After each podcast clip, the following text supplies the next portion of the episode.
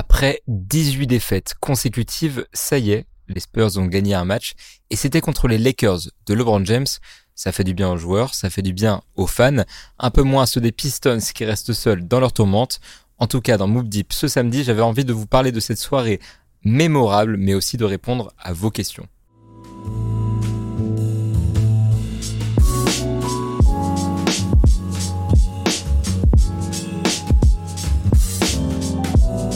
Howdy tout le monde et bienvenue dans Move Deep, le podcast de basket session qui traite l'actualité de l'NBA depuis San Antonio, où les Spurs ont battu ce soir les Lakers de LeBron James.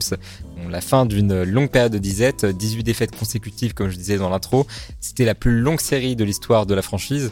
C'était aussi la première victoire depuis le 2 novembre face à Phoenix, donc ça faisait vraiment longtemps en l'occurrence. C'était un petit peu le sujet incontournable, mais j'avais aussi envie de faire appel à vous. Donc j'ai fait un petit tweet pour vous demander vos questions, j'en ai noté euh, 3-4. Je sais plus exactement combien, mais euh, j'y répondrai dans la deuxième partie du podcast. Donc voilà, n'hésitez pas à check cette partie-là aussi. Mais bon, bien sûr, je ne pouvais pas faire ce podcast sans parler de la victoire des Spurs de 1 et du duel entre Victor Wembanyama et LeBron James de 2. Pour remettre un petit peu de contexte autour de la rencontre, il y a déjà eu un match il y a deux jours entre les Spurs et les Lakers, et c'est les Lakers qui avaient gagné malgré la révolte des Spurs dans le dernier quart-temps. 119-122, euh, c'était assez serré, ça s'est joué à quelques lancers francs, quelques fautes, etc. Mais bon, on était un petit peu déçus parce qu'il y avait certes Anthony Davis qui était absent ce vendredi, par contre il n'y avait pas LeBron James. Euh, donc euh, le côté historique n'était pas tout à fait présent. Et là c'est vrai que ce vendredi c'était l'occasion de voir LeBron contre Victor Wembanyama, vrai clash des générations. les deux joueurs les plus attendus de leur génération, peut-être les deux prospects les plus attendus de l'histoire de l'NBA, même si aujourd'hui LeBron James n'est plus tout à fait un prospect ou alors euh, le meilleur prospect du monde. Mais euh, non, voilà, c'était vraiment un rendez-vous qu'on attendait tous. Et on n'a pas été déçus parce que, au-delà donc du côté historique de cette rencontre, il y a eu la victoire des Spurs. LeBron était euh, incertain avant la rencontre, donc on a un peu tous stressé. Mais en le voyant à l'échauffement, en train d'enchaîner les, paniers, assez actif, souriant, qui s'exclame après chaque chaque panier raté comme s'il avait 20 euh, ans et qu'il jouait sur un playground, on s'est douté qu'il avait l'énergie pour jouer, que ça allait passer, qu'un jour de repos, ça avait fait du bien. Donc toujours pas de Lakers Spurs à 100%, pas d'Anthony Davis, de l'autre côté pas de Trey Jones, malade au dernier moment. Mais bon, l'essentiel n'est pas tout à fait là, l'essentiel c'est la victoire des Spurs 129 à 115, un match plutôt maîtrisé. Je vous refais le fil du match rapidement pour ceux qui n'ont pas vu. Euh, pour ceux qui l'ont vu, je vous rassure, ça va pas être long. Juste euh, expliquer la dynamique intéressante de la rencontre. Ça commence parfaitement pour les Spurs avec un premier carton à 42-22. Alors ça, on a l'habitude, hein, ça commence bien et puis ensuite c'est l'accès des rails. Mais bon, en l'occurrence, il y a un gros travail à l'intérieur qui est effectué par Victor Wembanyama. On sent bien euh, l'absence d'Anthony Davis. Et puis Devin Vassell rentre tous ses tirs, il met 11 points dès le premier carton. Donc voilà, les Spurs dominent complètement les Lakers et comptent jusqu'à 25 points d'avance dans ce premier carton deuxième quart-temps, les Lakers commencent à sonner un petit peu la révolte, justement. Euh, ils déploient une zone, en fait, qui euh, pose beaucoup de difficultés aux jeunes des Spurs. Ils ont beaucoup de mal à attaquer la zone, euh, ils scorent beaucoup moins. Et en l'occurrence, de l'autre côté, LeBron James se transforme complètement en point god, on va dire. Il met 12 points, mais c'est pas l'essentiel. Surtout, l'essentiel, c'est 9 passes décisives. Et là, les, Lakers reviennent en force. Ils dominent le deuxième quart-temps, 40 à 27. Et on se dit, hmm, ça va jouer. Ça va vraiment jouer. Ça va être un match compliqué, serré, ou alors euh, les Spurs vont craquer dans le troisième quart-temps. Qui sait? Eh ben non. Voilà. Deuxième, c'est la deuxième fois de la saison seulement que les Spurs gagnent un troisième quart-temps. Je trouve la stat assez euh, représentative en fait de ce qui se passe aux Spurs depuis le début de la saison. Mais bon, là ils ont gagné ce troisième quart-temps. Euh, ils ont bien réussi à disséquer la zone. Ils ont réussi à, retrouver un petit peu leur flow offensif, à faire pas mal de stops de l'autre côté du terrain. Donc euh, ça s'est bien passé. Et le quatrième carton, c'était juste la conclusion de tout ça parce que euh, ils ont tellement dominé le premier carton et euh, vu qu'ils ont réussi à gagner les, le troisième et le quatrième, c'était assez. finalement, c'était une victoire vraiment maîtrisée de leur part. Il y a eu ce petit moment de faiblesse dans le deuxième carton, mais à part ça, c'était vraiment incroyable. Bon, petit retour sur les performances, ça s'impose un petit peu. avant de parler de Victor Wembanyama, moi j'ai envie de parler de Devin Vassell parce que Devin Vassell, c'est quand même euh, de 1 le meilleur marqueur du match, 36 points, à 12 sur 19 au tir, donc une grande, grande propreté. Et surtout, ça représente son record en carrière. Ça faisait 4 fois qu'il était bloqué à 29 points. Il n'avait jamais dépassé la barre des 30, donc euh, il était très content que ça lui arrive. Euh, il a dit si seulement vous saviez, voilà, il était vraiment heureux de dépasser cette barre. En l'occurrence, c'était vraiment la clé du match parce qu'il a vraiment porté l'attaque des Spurs de long en large. il a été phénoménal et quand Devin Vassell rentre ses tirs, souvent ça se passe quand même beaucoup mieux. C'est pas dur à comprendre. sur le ton de la plaisanterie, il a dit qu'il en marquerait 40 à New Orleans. J'attends de voir. En tout cas, ça fait plaisir de, voir David Vassell à son plein niveau. Euh, Victor Wembanyama, évidemment, n'était pas du tout en reste. Euh, nouveau double-double, 13 points, 15 rebonds. Ce qui est intéressant, c'est plus la continuité de ses, performances. C'est le septième double-double consécutif. C'est un record depuis Dwight Howard pour un teenager, donc un joueur de moins de 20 ans. Euh, donc c'est assez intéressant de, noter ça. Ça se passe bien depuis qu'il joue au, poste 5 quand même. Ça, on y reviendra plus en détail ensuite. Euh, puis voilà, défensivement, toujours aussi présent. Il y a notamment un gros contre à deux mains sur Max Christie qui se fait complètement manger, euh, qui montre euh, voilà que Victor est toujours aussi présent défensivement. Il a vraiment une présence phénoménale. Et je disais dans le premier carton, il a complètement explosé la raquette des Lakers. Et même s'ils sont repris après avec leur zone et avec une meilleure défense près du cercle, c'était déterminant dans le match. Troisième point clé du côté des Spurs, c'est Jeremy Sohan, qui est de retour dans son rôle d'ailier, donc depuis quelques matchs et qui défendait sur LeBron James ce soir, ce qui n'est pas une mission facile. Euh, bon, en l'occurrence, il a fait une défense que moi j'ai trouvé exceptionnelle, euh, très mobile, super, toujours devant son, euh, son attaquant. vraiment, il s'est pas laissé abattre. Et évidemment, ses coéquipiers l'ont tous félicité, Devin, Pop, Victor Wembanyama, sachant que Pop et Devin se rejoignent sur un point qui, je pense, résume tout on n'arrête pas LeBron James, ça reste LeBron James. Par contre, on peut le limiter. En l'occurrence, Jeremy Sohan lui a posé un super challenge. Donc ça, c'est que du positif. Euh, il y a eu de la maladresse, euh, pas collectivement, parce que les Spurs shootent à plus de 40% à 3 points, à plus de 50% au tir global. Donc c'est euh, super encourageant et bien au-dessus des moyennes. Mais par contre, c'est vrai qu'individuellement, il y a des petits trucs qui vont pas. Mais bon, aujourd'hui, je vais pas non plus aller trop dans le détail et je vais pas trop me concentrer sur l'aspect négatif, sachant que ça fait quand même du bien de revoir une victoire. Évidemment, euh, le point sur lequel on s'est concentré pendant ce match beaucoup, c'était le duel LeBron James contre Victor Wembanyama. Parce que en début de semaine, j'étais à Houston et Houston, euh, on avait interrogé Victor qui avait dit euh, Moi, je le vois jouer à la télé depuis super longtemps, depuis que je suis petit. Parce que quand, quand Victor est né, LeBron avait déjà 30 matchs en NBA, donc bon, il a eu le temps de, découvrir le basket aussi avec lui. Euh, donc il y avait le côté un petit peu iconique pour, euh, pour Victor. Il y avait ce côté où il avait envie de jouer contre, contre une icône, éventuellement d'apprendre de lui. Il disait que c'était un match un peu spécial et ça l'a été. Euh, vraiment, c'est un clash, je vais pas répéter, mais historique entre deux talents, deux talents incomparables dans l'histoire de la NBA. On a eu quelques séquences intéressantes de duel entre les deux, notamment une première interaction sur le terrain où donc voilà, Wembanyama rentre à l'intérieur de la ligne à trois points, il se met dos au panier, et au moment où il veut se retourner, LeBron James profite intelligemment du moment d'inattention, quand il, perd justement de vue euh, la défense globalement, pour prendre le ballon. Petite interception, euh, Torian Prince ensuite lui envoie la balle en transition, et là il écrase un dunk, évidemment ça, ça marque les esprits. Première action, LeBron James contre Victor Wembanyama, c'est largement dominé par LeBron. Il y a aussi ce highlight qui tourne pas mal sur Internet où euh, LeBron James est dans le corner, il shoot par-dessus Victor Wembanyama, enfin, adapte la trajectoire de son tir qui fait vraiment une grande cloche. Il le rentre quand même. Donc, euh, j'ai envie de dire que LeBron a un petit peu gagné ce duel individuellement. Mais bon, ce qui compte aussi, c'est que euh, la victoire passe au premier plan. LeBron James a peut-être marqué 23 points, 14 passes, 7 rebonds. Au final, c'est quand même euh, Wembanyama et les Spurs qui sont repartis avec la victoire. Et ça, évidemment, ça a fait beaucoup, beaucoup, beaucoup de bien au moral. C'était assez incroyable. À deux minutes de la fin du match environ, Popovic a retiré ses titulaires euh, du parquet, il les a fait revenir sur le banc. Et là, Victor Wembanyama donc, a enlacé, euh, je ne sais pas si c'est le terme, en tout cas, il, y a une longue étreinte entre lui et Devin Vassell. L'air de dire c'est bon, c'est bon mon gars, on a gagné ça montre aussi un petit peu l'esprit d'équipe qui est entre eux. Ils ont vraiment longtemps célébré avec le banc, entre titulaires, etc. Ils ont vraiment savouré le moment et ça se voit que pour eux, c'était vraiment un soulagement énorme.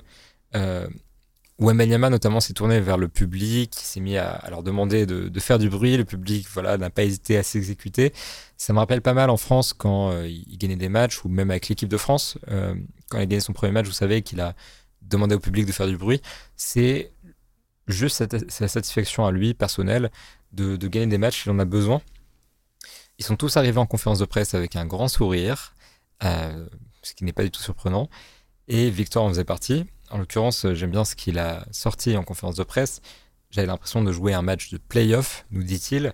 Et surtout, euh, ce que je retiens, moi, c'est cette citation que je trouve très forte. C'est ce à quoi je suis accro, la victoire, c'est ce que j'aime, c'est ma raison de vivre. On sait que Victor Wembanyama, c'est un grand compétiteur. Euh, il a conscience qu'il va pas gagner tous les matchs à partir de maintenant. Mais bon, lui, ça lui fait vraiment plaisir, cette victoire. Ça se voyait déjà sur le terrain, ça se voyait après la rencontre. Euh, donc ça fait du bien de, voir ça quand même, on va pas se le cacher.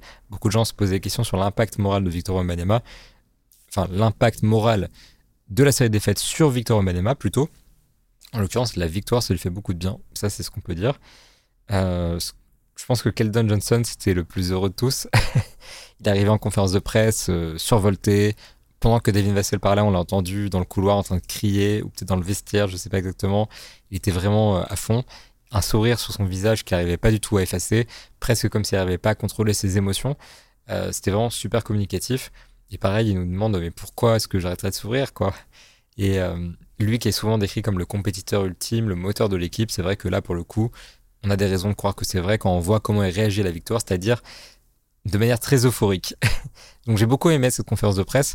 Devin Vassell aussi qui est passé par là, euh, en disant qu'ils avaient euh, un petit peu surmonté une tempête, euh, cette série de défaites, que c'était difficile, que ça avait été une épreuve et que maintenant il fallait relancer la machine à partir de là. Ça m'a fait plaisir d'entendre ça aussi, mais c'est là qu'il faut peut-être un peu prendre du recul et se dire, ils ont battu les Lakers qui sont quand même une bonne équipe, champion du In-Season Tournament, euh, sans Anthony Davis, ce qui marque quand même une, grande, une grande différence. Euh, dans un contexte qui était, enfin, c'était à domicile pour les Spurs. Et c'est vrai que euh, on peut pas se dire que cette victoire contre les contre les Lakers, c'est juste la fin de la série de, enfin, c'est la fin de la série de défaites. Mais je pense pas que ce soit ce qui va déverrouiller le compteur de victoires définitivement. Il reste à 4 victoires pour 20 défaites c'est quand même pas le meilleur bilan de la NBA, même le dernier de l'Ouest. Donc euh, le côté, voilà, c'est la fin euh, de quelque chose. Je pense que c'est plutôt une parenthèse. On verra si c'est le cas contre New Orleans dimanche, en fonction du résultat du match. Mais euh, au moins, c'est une parenthèse qui fait plaisir, encore une fois, j'insiste. J'ai un petit peu tout déroulé là sur le match. Mais bon, quand je suis solo, vous me connaissez, je suis bavard J'espère qu'en tout cas, vous lâchez pas le, truc. C'est pas à me dire, vous, comment vous avez réagi à cette victoire des Spurs. Est-ce que vous pensez, est-ce que vous pensez que ça continue ou pas? Euh, Je lis encore une fois tous vos commentaires. Donc, n'hésitez pas. Donc voilà, ça c'était vraiment le point clé, la rencontre. Euh, encore une fois, moi je, trouve cette rencontre très intéressante dans le contenu, dans le résultat évidemment. Euh, je pense aussi que c'est assez révélateur du fait que la défense de Jeremy Sohan elle est primordiale dans cette équipe le travail de Victor, évidemment, mais ça, personne n'en doute vraiment. Et surtout le fait que quand Devin Vassell rentre ses tirs, quand Devin Vassell remplit son rôle de scoreur, quand il est mis dans les bonnes conditions aussi, ou qu'il est euh, dans un bon soir, ça débloque beaucoup de choses pour les Spurs. Donc c'est peut-être la clé pour avancer, Devin Vassell. Et bon, on va en parler un petit peu plus tard. Ça montre aussi que l'effectif a du potentiel parce que ce match-là, était vraiment, encore une fois, intéressant dans le contenu. C'est pas une victoire par chance, c'est une victoire qui est maîtrisée quand ils reviennent du vestiaire et qu'ils arrivent à attaquer, euh, oula, pardon, à attaquer cette zone, moi je trouve ça assez prometteur, assez rassurant. Je trouve la circulation du ballon euh, plutôt cool. Euh, il n'y avait pas beaucoup de turnover, 8 si je dis pas de bêtises. Bonne adresse. Enfin voilà, c'est vraiment un bon match de la part des Spurs. Et ça montre des signes de progrès. Voilà, je ferme cette partie sur le match de Victor contre LeBron. Et maintenant, on va pouvoir se pencher sur vos questions. Alors voilà, j'ai fait un post sur X, Twitter. Bon, j'appelle encore le Staples Center le Staples Center, donc pour moi ce sera Twitter. Phrase très maladroite, mais vous avez compris l'idée. Euh, donc je vous ai demandé vos questions et j'en ai isolé 4 ou 5, je ne sais pas compter, donc ce sera la surprise, que j'ai trouvé très intéressante. C'est des thématiques que j'avais envie d'aborder en podcast et euh, je préfère en fait vous demander ce qui vous intéresse vous. Euh, donc si vous aimez bien ce contenu, dites-le en commentaire et on en fera, on en fera d'autres pendant le, dans les épisodes à venir. Un petit peu des, des petites FAQ comme ça parce que je trouve ça assez sympa comme, comme contenu. On va commencer avec la question d'Anis Rally. Déjà, plaisir de savoir que tu suis, euh, que tu suis notre podcast. Euh, Anis qui demande est-ce qu'il faut attendre quelque chose de la trade deadline? Ça tombe très bien parce qu'on a pu poser la question à Greg Popovich juste avant le match, donc le timing est parfait. C'est vrai que décembre, ça, c'est la période où pas mal de joueurs deviennent disponibles pour des transferts. Euh, Surtout les rumeurs commencent à, s'amplifier beaucoup à l'approche du, mois de janvier, de février. Euh, bon, les rumeurs chez les Spurs, elles sont toujours assez timides. Là, ça a commencé avec Keldon Johnson, mais les rumeurs étaient assez amplifiées. C'était Mark J. Spears qui avait juste dit euh, si un joueur doit bouger, je dirais que ce serait Keldon Johnson, mais c'était plus de l'opinion. Les gens l'ont pris comme une information, donc euh, non, il n'y a pas de rumeurs concrètes à propos d'un move de Keldon Johnson. Il ne bougera probablement pas, à mon avis. Et je pense même qu'il n'y aura pas du tout de mouvement. Donc on a posé la question à Greg Popovich et il nous a répondu pourquoi on ferait ça? Voilà, donc euh, notre confrère de l'équipe euh, Maxime qui, euh, qui, a eu le courage pour le coup de poser la question à Popovich parce que je sais pas si j'aurais osé en l'occurrence poser cette question en particulier. mais en tout cas, il a, fait. Et puis, c'est vrai qu'il avait l'air assez conservateur. Pourquoi est-ce qu'on ferait un transfert? Pourquoi est-ce qu'on ramènerait des vétérans? Voilà. Donc, ça, c'est la mentalité. Ensuite, il a été relancé par un journaliste américain et il lui a répondu on se concentre pas sur, les médias, ça on le savait, c'est un projet à long terme. Mais si un trade a du sens maintenant et sur le long terme, bien sûr, nous l'envisagerons. Donc ça veut dire qu'il n'y a pas euh, de porte fermée tout à fait. Mais bon, euh, je pense que c'est quand même très improbable. Il faut quand même comprendre la position des Spurs. C'est probablement une équipe qui fera pas la playoff. 4 victoires, 20 défaites, c'est compliqué. L'année dernière, les dernières équipes qualifiées à l'Ouest, c'était des équipes autour de 40 victoires, 40 défaites. Là, les Spurs, pour arriver à ce stade-là, il va falloir qu'ils gagnent beaucoup de matchs sur la fin de la saison, avec un bilan approximativement de, euh, bah, de 40-20. Donc euh, c'est quand même euh, vraiment pas, je pense, à leur portée en réalité. sachant que le développement des jeunes reste la priorité, donc il n'y a pas d'urgence, il n'y a pas de côté où il faut ramener un talent, construire le roster dans les médias. La priorité, c'est pas de, de, gagner tout de suite, ça reste le développement. Je le répète assez. Euh, dans tous les podcasts. Et le projet, donc c'est un projet à long terme, et ce qui intéresse donc les Spurs, c'est les jeunes, euh, les jeunes qu'ils ont déjà, Wembanyama, Sohan, Keldon, euh, Vassell, tous ces mecs-là. Et c'est aussi les jeunes éventuellement qui peuvent être dans des packages, sachant que c'est assez rare, mais bon, pourquoi pas. la cible des Spurs, s'il y en a une, ce sera des jeunes joueurs, à mon avis, et surtout des tours de draft, parce qu'on parle d'une équipe en reconstruction, et c'est souvent le cas. Mais bon, quoi qu'il arrive, quoi qu'il arrive, les Spurs sont historiquement la franchise la moins active à la trade deadline. À chaque fois qu'il y a un transfert, c'est déjà une surprise monumentale. Donc euh, je pense que cette saison en particulier, où euh, il n'y a pas de raison en fait, je pense que ça ne va pas bouger. Et que si ça bouge, ce sera quelque chose de mineur. Donc la, la réponse courte à cette question, c'est non. Je pense qu'il n'y aura pas de mouvement à la trade deadline. La réponse un peu plus longue à cette question, parce que oui, j'ai déjà répondu assez longuement, mais quand même, je pense que ce qui va se passer, c'est que les Spurs vont sacrifier absolument aucun contrat à longue durée, euh, aucun tour de draft, parce qu'ils en ont besoin pour avancer. Encore une fois, encore une fois, je sais pas, mais les franchises NBA aujourd'hui fonctionnent par cycle. Je pense que ça c'est important à intégrer. C'est que une franchise NBA, c'est pas euh, les 30 franchises ne fonctionnent pas de la même de la même manière. En fait, il y a des cycles différents. Il y a des cycles d'un côté de reconstruction ou de construction. A des cycles de l'autre côté d'équipes qui euh, sont compétitives actuellement. Donc souvent pour euh, les marchés, en particulier pour les petits marchés qui ne sont pas attractifs pour la free agency, ce qui se passe, c'est qu'il y a une première phase où on accumule des assets, des tours de draft, des jeunes, etc. On développe les jeunes, on élimine ceux qui ne sont pas suffisamment bons. Euh, et ensuite, en fait, on se sert des assets qui restent, que ce soit les jeunes, que ce soit les tours de draft, pour effectuer les transferts. Et ensuite, au moment où le noyau euh, de l'équipe devient compétitif, tenter sa chance pour prendre le titre. Par exemple, les Bucks euh, se sont appuyés beaucoup sur leur tour de draft pour d'abord ramener Chris Middleton, mais ça c'était facile entre guillemets, mais surtout ramener euh, Holiday à, l'époque, ou comme dirait Antoine, Giroud Holiday, j'adore quand, il fait ça, donc euh, voilà, je vais le reprendre. Pareil, là ils ont ramené Damien Lillard parce qu'ils avaient des tours de draft, mais en tout cas Giroud Holiday est venu parce que les parce que les Bucks avaient beaucoup de tours de draft à utiliser. C'est le cas de beaucoup d'équipes qui gagnent des titres Anthony Davis avec les Lakers, il a fallu que les Lakers aient des jeunes, Lonzo Ball, Kyle Kuzma, etc., à échanger. Euh, il a fallu qu'ils aient des tours de draft à échanger. En fait, c'est toujours ça. Il y a une balance entre les équipes qui euh, accumulent les tours de draft et les jeunes, et les équipes qui accumulent les vétérans pour gagner le titre. Donc là, les Spurs sont dans une catégorie très clairement, celle des jeunes et des tours de draft. Je pense que pour eux, ça n'a pas de sens en fait de faire des, euh, ramener des vétérans parce qu'ils sont pas encore dans la phase où ils vont activer le projet et euh, ramener des vétérans, faire des gros mouvements, etc. Là, ils accumulent, et ils vont rester relativement sages à mon avis.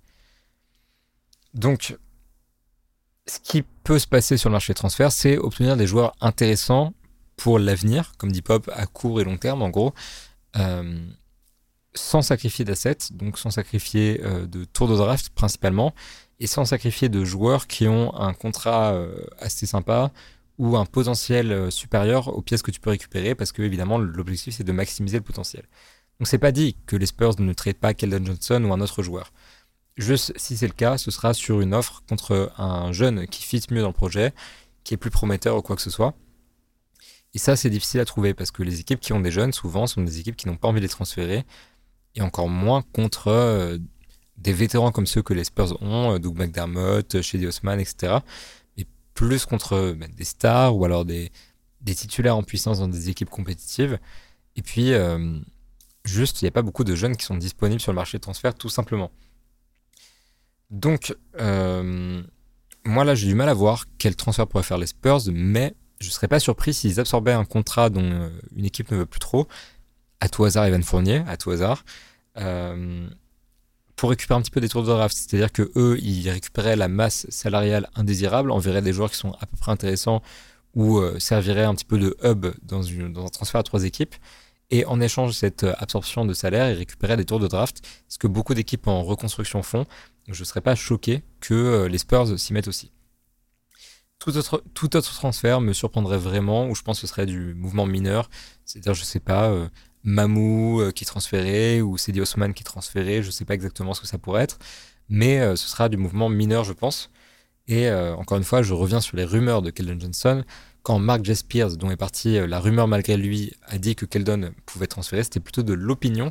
Donc je pense que les réseaux sociaux ont beaucoup déformé ça. Donc la réponse complète, c'est il y aura probablement pas de mouvement à la trade deadline. Il faut pas écouter Pop non plus parce qu'il va pas nous dire oui, on va transférer nos gars. Mais je pense que pour le coup, ce qu'il dit, c'est la vérité. Et si c'est le cas, ce sera un mouvement très anecdotique au point où je pense on ne fera pas du tout d'épisode de Mook dessus en mode transfert de, Doug McDermott. Euh, vous avez saisi l'idée. Donc c'est plutôt un non à la question d'Anis. Deuxième question, je prends euh, la question de Vincent Reculot, mon ami Vincent, euh, auteur de NBA All-Star Names. Je suis désolé, je suis fatigué, je suis pas sûr d'avoir le bon titre exactement. Je crois que c'est ça. Désolé, mais en tout cas, super bouquin. Je vous mettrai la photo pour que vous ayez le truc. Je vous mets aussi dans la description le, lien du livre. En l'occurrence, Vincent qui nous demande David Robinson et Tim Duncan avaient bénéficié d'effectifs plus compétitifs autour d'eux et n'avaient pas subi l'attentisme de la franchise. Jusqu'à quand vont tenir les fans? Ça fait aussi écho à la question de Robin la franchise peut-elle dépendre de la pression des fans pour précipiter ou non le développement de l'équipe? Là, on tourne autour des fans et autour de la patience, autour de tout ça. Donc, ce que je vais vous répondre, c'est que, de un, il y a un vrai décalage entre la vision des fans et le projet réel. Euh, je pense que c'est vrai globalement. C'est-à-dire que, euh, en fait, le projet des Spurs, il est à long terme, encore une fois, il demande de la patience, il demande des défaites, beaucoup. Et c'est vrai que les fans, eux, ils veulent gagner. C'est normal, ils veulent pas forcément comprendre euh, la logique du front office. Eux, ils sont là pour du divertissement en grande partie. Donc on comprend qu'ils veulent, qu'ils veulent gagner des matchs, qu'ils veulent des matchs serrés, ils veulent pas quitter la salle pendant le troisième quart-temps parce qu'ils savent qu'ils n'ont aucune chance. Donc je, comprends tout à fait la potentielle fatigue des fans, mais je pense que ce que fait la franchise actuellement, c'est ce qu'il y a de mieux pour l'avenir. Récupérer un meneur comme Malcolm Brogdon, je sors ce nom-là parce que c'est beaucoup dans les rumeurs, ce serait efficace à court terme, mais je pense que ce serait euh, juste pour contenter les fans. Ça n'aurait pas de sens à long terme parce que déjà, tu es, sur un marché qui ne peut pas retenir les free agents. Prendre un contrat à court terme, ça n'a pas de sens. Euh, et puis ramener un vétéran à la place d'un joueur intéressant, à la place du tour de draft, ça n'a pas vraiment de sens actuellement. Ça dépend du vétéran, mais pour moi, Malcolm Brogdon, ça n'a pas de sens. Euh, et ce genre de profil, ça n'a pas de sens. Donc je pense que le front office des Spurs ne cédera pas. Et je pense que je pense que la pression des fans ne changera rien à la situation. Je pense aussi qu'il y a un niveau de confiance. Euh, quand Vincent demande jusqu'à quand vont tenir les, fans, euh, je me dis, c'est une équipe qui a fait les playoffs pendant 22 ans. Les gens le savent ici. Euh, c'est une équipe qui a 5 titres. Les gens s'en souviennent parce qu'il y a eu les parades, etc. Enfin, c'est quand même une équipe qui, rythme la vie de la ville. Donc, ils ont conscience de ce qui s'est passé. L'équipe est certes plus en playoff depuis quelques années, mais ils sont pas ça près, je pense. Et euh, je pense qu'ils ont confiance en le projet. Donc quand est-ce que les fans en auront marre? Je pense qu'il va falloir attendre, d'autant plus que San Antonio n'a pas d'autre équipe de ligue majeure. C'est la seule équipe de, ligue majeure, donc il n'y a pas d'équipe de NFL, NHL, MLB. tout ce qu'il y a, c'est un programme de foot américain, c'est UTSA, et c'est pas du tout une équipe de premier plan. Donc les fans de sport au Texas et à San Antonio, ils vont devoir prendre leur mal en patience parce qu'ils n'ont pas le choix, tout simplement. Euh, donc je pense qu'il ne faut pas être trop présomptueux dans l'idée de dire quand est-ce que les fans vont tenir ou quoi que ce soit. Enfin, quand est-ce que les fans vont craquer euh, Est-ce que ça va céder à la pression? Je pense que les, fans eux, sont plus patients qu'ailleurs, sont plus patients qu'en France notamment. Et euh, je pense aussi que en fait, ils n'ont pas le choix d'attendre et que les Spurs, les Spurs s'en fichent. Et ils ont, je pense, raison la hype faiblit un petit peu, je pense, avec les défaites. Moi, c'est la sensation que j'ai à San Antonio. Mais globalement, la salle reste presque pleine à chaque fois. Il y a quand même de l'engouement. Ce soir, c'était euh, phénoménal, l'ambiance. Euh, donc, euh, la situation n'est pas du tout alarmante. Et puis, pour finir, je pense que quand on fait le parallèle avec David Robinson et Tim Duncan, il y a ce côté aussi où ils sont arrivés en NBA. C'était déjà des joueurs complètement prêts à jouer en NBA. Ils étaient assez vieux, ils étaient physiquement plus que prêts, ils étaient dominants physiquement. Euh, ils, ont eu le temps d'être polis avant. Là, aujourd'hui, Victor Wembanyama, il arrive, il a 19 ans. Il joue avec des joueurs autour de lui qui ont 20 ans pour Swan, par exemple. Euh, c'est l'équipe la plus jeune de la ligue. À l'époque où ils sont arrivés, effectivement, euh, David Robinson, Tim Duncan, c'était pas des effectifs comme celui-ci. Mais en même temps, c'était une époque complètement différente. Il n'y avait pas cette question de cycle, de reconstruction. Il n'y avait pas tous les mêmes méthodes. Je pense qu'il faut voir les Spurs avec le contexte actuel, en fait il faut comprendre que la situation ne peut pas être la même que pour Duncan et pour Robinson, parce que la NBA a changé, parce que Victor n'est pas Robinson, n'est pas Duncan, et tant mieux, parce que j'aime bien voir des choses différentes, et euh, ça n'a rien à voir. Aujourd'hui, les gens sont beaucoup plus à l'aise avec le tanking, les gens euh, commencent à comprendre aussi la construction des équipes en NBA. Donc voilà, les fans seront, je l'espère, patients. si elles ne le sont pas, bah, tant pis pour eux, parce que tout ce qu'ils pourront faire, c'est prendre une tisane et méditer. Je dis pas ça du tout en mode euh, moi je suis fâché ou j'invite les gens au calme, je sais pas, mais je dis juste que je pense que les Spurs ne bougeront pas à cause de la pression des fans et que ça changerait en fait de est-ce qu'ils vont tenir ou pas.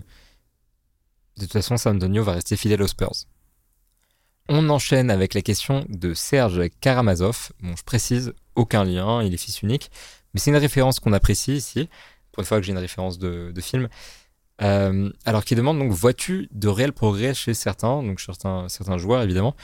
Euh, bon, comment dire? J'ai listé quelques joueurs que je trouve ont pas mal progressé depuis un moment.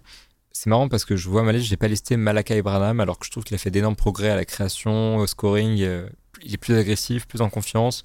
Euh, il fait bien circuler le ballon. Je vais commencer par là parce que sinon je vais l'oublier. Malaka, il évolue vraiment pas mal. Il était très brut quand il est arrivé en NBA. Il, s'est blessé aussi. Euh, donc il y a quand même ce côté où, il y a quand même ce côté où c'est assez rassurant de le voir progresser.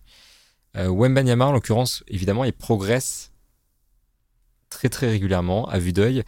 Il a 19 ans, il vient juste d'arriver en NBA depuis l'Europe, donc évidemment, il y a une grosse marge de progression et ça, on le voit vraiment bien.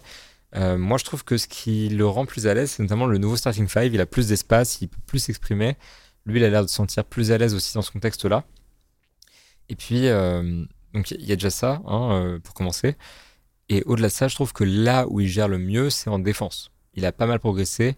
Il, quand il est arrivé en NBA, il a commencé à jouer dans ce rôle de roamer, c'est-à-dire qu'il est placé euh, un petit peu au cœur de la défense et puis il vient, euh, il vient souvent aider euh, quand un joueur passe, quand quelqu'un approche du panier.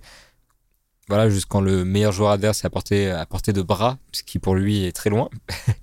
en tout cas, il, est, il a découvert un petit peu ça en NBA. Et ce rôle de roamer, il est compliqué. Parce qu'il faut pas être en retard, c'est compliqué, il faut suivre les rotations. Euh, donc ça, il fait de mieux en mieux. Il est de moins en moins en retard, il lit de mieux en mieux l'attaque adverse. C'est assez impressionnant la vitesse avec laquelle il comprend le jeu. Et je trouve que défensivement, il y a vraiment un énorme progrès de sa part, et collectivement aussi, mais j'y reviendrai en détail.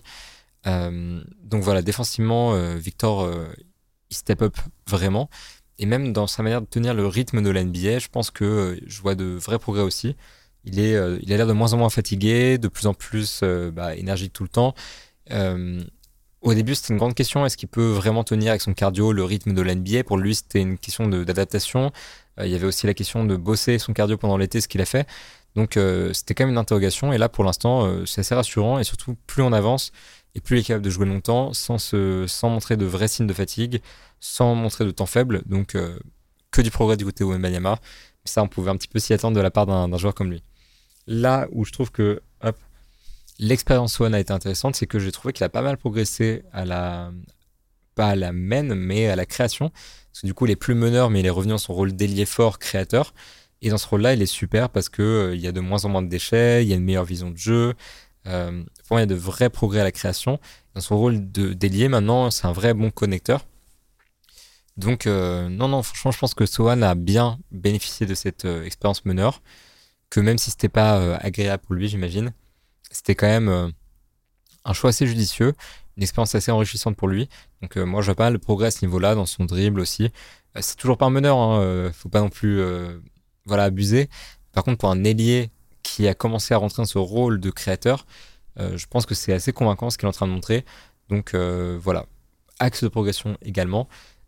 Quand Pop dit que c'est un projet à long terme et qu'il développe les jeunes, ça passe par là. Il le fait bien, je trouve, avec Sohan et Wembanyama en particulier. Mais de la part de tout le monde, en vrai, il y a de gros progrès. Moi, ce que j'ai noté notamment, c'est la circulation du ballon.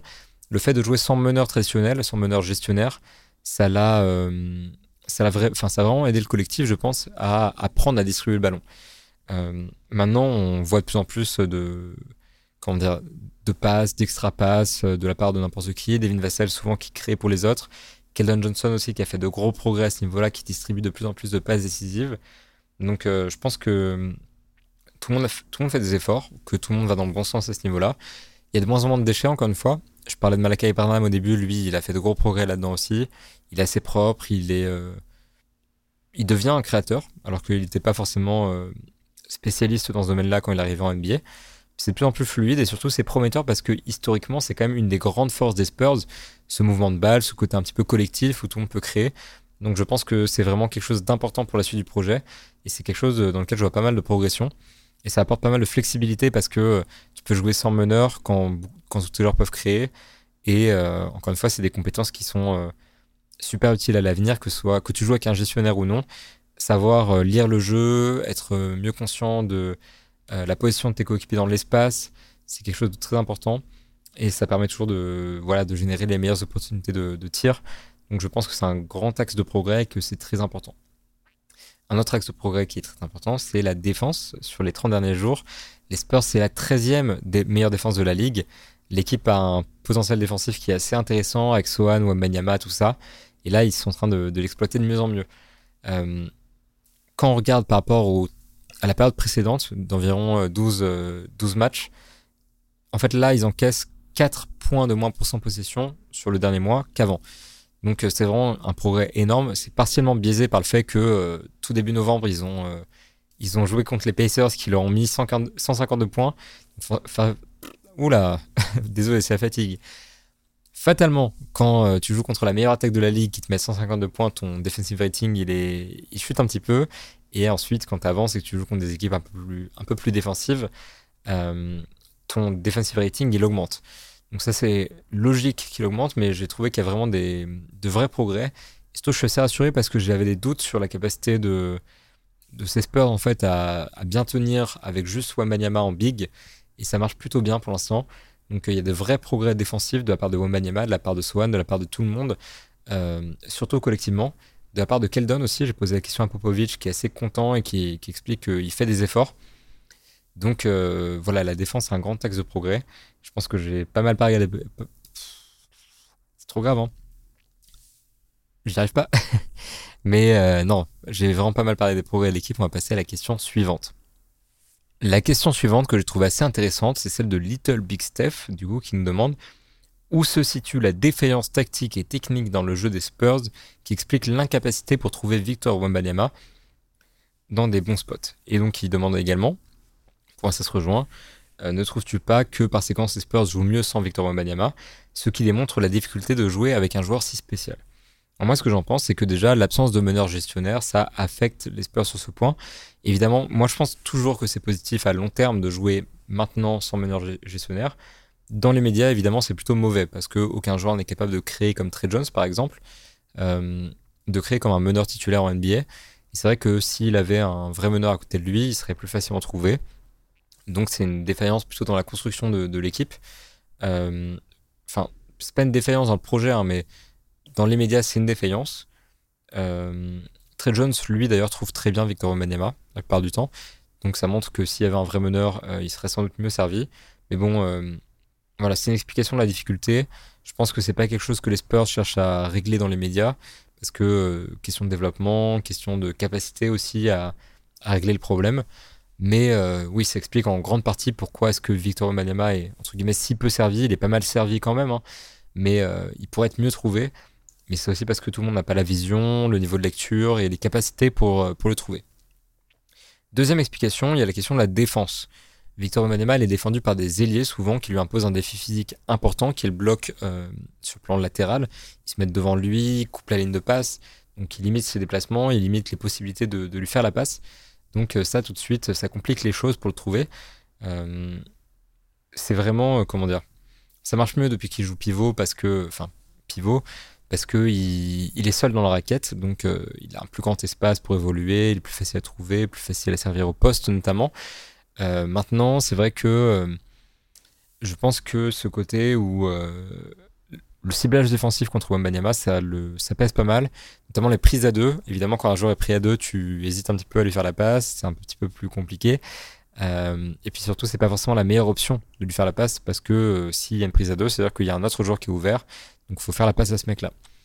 Donc euh, non, je pense que je pense que l'aspect défensif, ouais, c'est euh, je pense que l'aspect défensif c'est super important parce que euh, en fait les équipes ne cherchent pas à lui mettre en face un joueur qui va le contester verticalement, qui va essayer de matcher ses capacités, ils cherchent vraiment à limiter ses déplacements. Donc ça, ça, empêche un petit peu le trouver. Et ça va avec le troisième point, qui est celui des systèmes. En fait, on voit un petit peu Wembanyama se développer en système de plus en plus. On avait pas mal de DHO, de main à main avec Devin Vassell. Euh, on a vu, moi j'ai vu un truc qui m'a marqué, c'est un pick and roll dans lequel il jouait euh, porteur de balle avec Keldon Johnson en porteur d'écran. Donc il y a un petit peu des systèmes, entre guillemets, des principes de jeu qui se développent. Euh, et ça, ça va lui permettre de se retrouver beaucoup plus libre qu'avant, plus facilement trouver ses coéquipiers. Parce qu'un problème actuellement, c'est que il n'y a pas beaucoup de jeux organisés chez les Spurs. Donc, donc c'est un peu plus compliqué de trouver des joueurs dans ce contexte-là, parce qu'il faut créer soi-même, il faut créer dans des conditions un peu chaotiques, beaucoup improvisées. Donc fatalement, euh, plus compliqué de trouver des joueurs. Et je pense que c'est, enfin je sais pas ce que j'en pense, c'est la décision de Popovic hein, de jouer comme ça, de pas trop implémenter de système tout de suite. Je sais pas ce que en pense, ce que ça, je sais pas ce que j'en pense. Il est 6h51 du matin, je n'ai pas dormi, donc euh, excusez-moi pour euh, le manque d'élocution. en tout cas, les 6 h je me perds encore. C'est terrible. Hein Dans ce que je disais, c'est que j'ai pas d'avis sur la question, donc euh, du fait que Popovic euh, ne cherche pas à implémenter de système tout de suite, mais en tout cas, ça joue beaucoup dans le fait de trouver Victor Omenema ou dans le fait de trouver euh, Devin Vassell ouvert ou quoi que ce soit. Le dernier point pour moi qui est important, c'est que Victor Omenema, actuellement, c'est un rookie de 19 ans, qu'il a des difficultés, notamment à se démarquer. Dans le sens où s'il posait plus d'écran, parce qu'il fait pas beaucoup, ce serait plus facile pour ses coéquipiers de le trouver tu joues en pick and roll euh, ou en pick and pop, il se libère euh, et là tu lui fais la passe et puis, voilà. Mais en fait, il pose pas beaucoup d'écran et quand il pose un écran, il en fake beaucoup. Quand je dis fake, c'est-à-dire qu'il vient poser son écran et en fait tout de suite il va euh, en sortir, souvent en allant vers le panier, en fait pour créer un décalage avec son défenseur à lui. Mais vu qu'il fait souvent, ça marche pas forcément à chaque fois. Et puis, ouais, il le fait euh, beaucoup trop souvent parce que poser des écrans, enfin, à mon goût en tout cas, poser des écrans pour de vrai, ça lui permettrait de se retrouver plus libre et en fait de juste euh, bonifier le jeu de son équipe. Donc, euh, je pense que je pense que ça joue beaucoup dans ce côté trouver Victor Wembanyama. Et je pense qu'il va beaucoup évoluer là-dessus. Il va être plus facile à trouver quand il commencera à poser plus d'écrans. Depuis qu'il joue en poste 5, entre guillemets, il a déjà évolué là-dessus. Et puis il y a aussi le facteur qui est pour moi important, c'est que euh, c'est pas toujours la meilleure option. Je parlais du fait que quand il est pris à deux, c'est pas la meilleure option. Victor Wembanyama, c'est pas le score le plus efficace des Spurs. On prend David Vassell par exemple, il a eu quelques difficultés ces derniers temps, mais de manière générale, c'est un shooter plus efficace que c'est un scoreur plus efficace que Wembanyama. Et même si Wembanyama a un énorme potentiel, sont plus grand que tous les autres, euh, il y a quand même ce côté où euh, si on doit vraiment parler d'impact immédiat, faire la passe à Wembanyama, c'est pas forcément toujours le choix logique. C'est Diosman, par exemple, qui est dans un rôle beaucoup plus facile que lui aussi, qui est plus expérimenté, a une bien meilleure efficacité. Donc si Cedi Osman est ouvert et que Wembanyama demande le ballon près du poste, l'enjeu ce serait plutôt de trouver un moyen de donner le ballon à Cedi Osman pour qu'il mette son tir ouvert. Donc il y a ce côté aussi, il y a le côté aussi répartition. On sent que les Spurs ils veulent pas mal répartir la charge. Wembanyama est toujours le joueur le plus impliqué dans les possessions offensives. je pense qu'il y a aussi l'enjeu de vouloir euh, laisser tout le monde jouer, se développer. Donc ça joue également parce que quand tu as envie de laisser tout le monde jouer, bah, fatalement, euh, ça implique que tu peux pas surprioriser ta star comme c'est le cas dans d'autres équipes. Donc euh, est moins servi de ce fait-là. Voilà, en espérant que ça réponde à la question, euh, même si l'explication est un peu longue. Est-ce que quelles sont les différences techniques et tactiques euh, le manque de système, le manque d'écran de la part de Wembanyama et de manière générale, euh, le manque de jeu organisé de la part des Spurs et de Victor Wembanyama, aussi la défense qui lui est et puis euh, tout simplement le fait qu'il n'est pas toujours l'option la plus efficace. Donc voilà, c'est l'explication globale à cette question. Si vous avez apprécié ce format, n'hésitez pas à nous le dire en commentaire, on en refera des petites FAQ comme ça et peut-être juste des FAQ. On se dit à samedi prochain pour le nouvel épisode de Moop Deep, j'espère avec un invité cette fois-ci. Je vous tiendrai au courant très rapidement.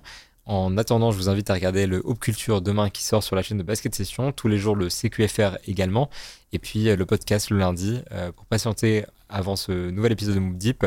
Plein de contenu super sympa. Pareil, retrouvez mes articles sur basketsession.com. Mais bon, abonnez-vous à la chaîne dans un premier temps, laissez un like. Je vous remercie encore une fois pour votre, euh, pour votre temps aujourd'hui et je vous souhaite un très bon week-end.